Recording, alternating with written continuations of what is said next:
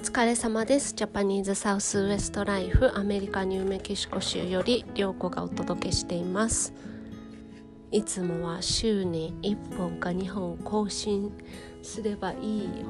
いようなポッドキャストを今日はなぜか2本撮っているという。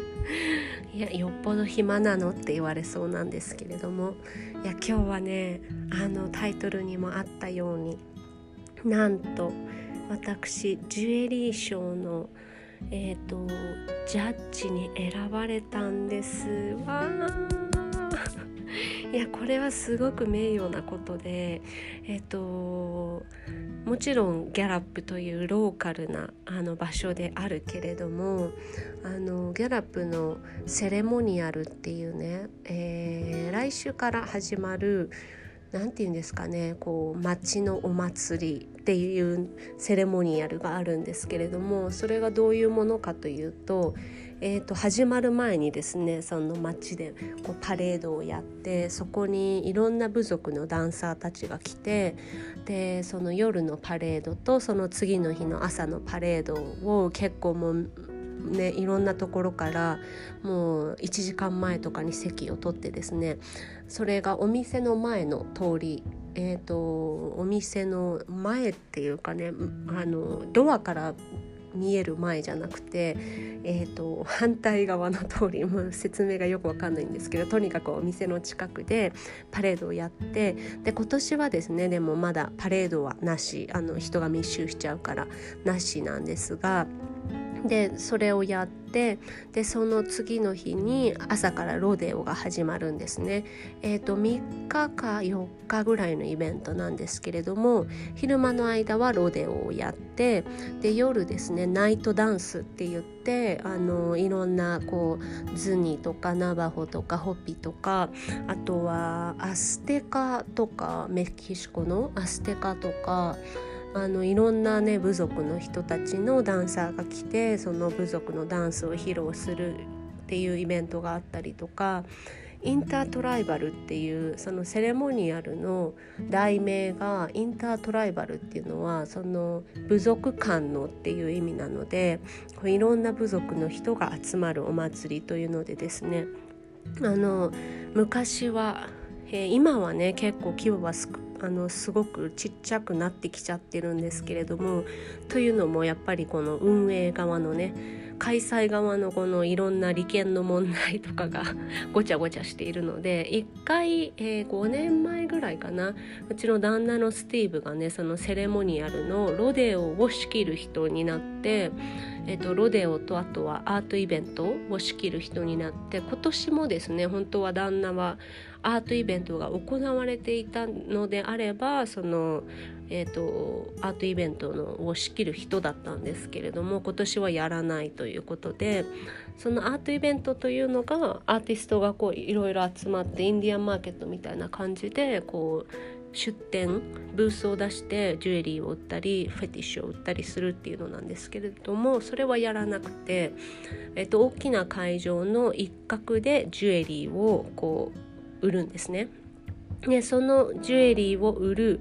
時に、えーと、アーティストがそれぞれこう自分のもう何て言うのかな自分がこう売りたいものとかをですねその事前にあのその中のこう一番いい作品を、えーと、エントリーしてそれを、えーとジャッジがジャッジしてあの賞を決めるっていうそのジャッジになんと3人のうちの1人に選ばれました。すごくないですか？これ。えっ、とねまあローカルなあの話なのでこれはねまたあのまあ、経験になるかなと思っても喜んでって言って受けたんですけれども本当だったらね旦那はねインディアンマーケットの方のジャッジをする予定だったんですねでもこれがなんかこう連絡のミスかなんかで、えーと、ジャッジしてもしなくてもどっちでもいいよみたいな風になってなんかそういう風に言われてるからじゃあ自分はエントリーする方にしようかなって言って今年は多分ジャッジはしないと思うんですけれども。ね、あのそんなにこう人様のこう何て言うのかなこう力作をブワーって見られることって多分ないと思うのでどういう風になるかすごく楽しみだなと思いながら、えそれがですね今週の日曜日なんですね。なのであコロナじゃなくてよかったな って思いました、ね、今日はですねもう本当になんかもう目まぐるしい一日でえーと、その前にですねあるアーティストがですねもうなんか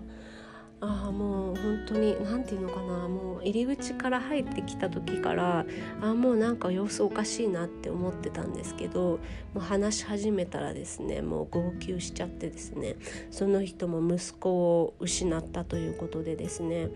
あのー、こうやっぱり自分の作品を売っているところっていうのは収入源なわけじゃないですか。だからあのー、ここのこうナバホネーションであの誰かが亡くなるとですねあのお香典とかがないので、えーと、お金を集めるんですねお葬式のお金を。お金を集めるのでそのでももうねあの50万とか60万とかするお葬式のお金がそんな2日3日では絶対に集まらないじゃないですか。なのでこうやってねあのいろんなところを回ってどうお金かくれませんかっていう寄付してくださいませんかって言ってねお願いしに行くんですけれどもあのねいやその作業って本当に辛いなって思いながらちょっともうその姿を見てねもちろん私もできるだけさせていただきましたけど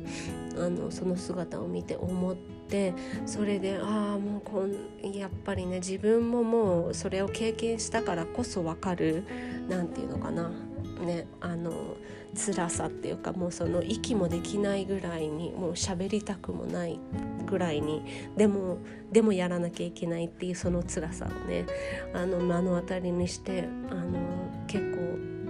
わーってこうやられたんですけど その後にですねそんなビッグニュースが舞い込んできてそんななんかスペシャルな一日だったので とりあえずポッドキャストを撮っておこうと思って、えーと、今日もまた雷が雷がゴロゴロゴロゴロなって いる中そんな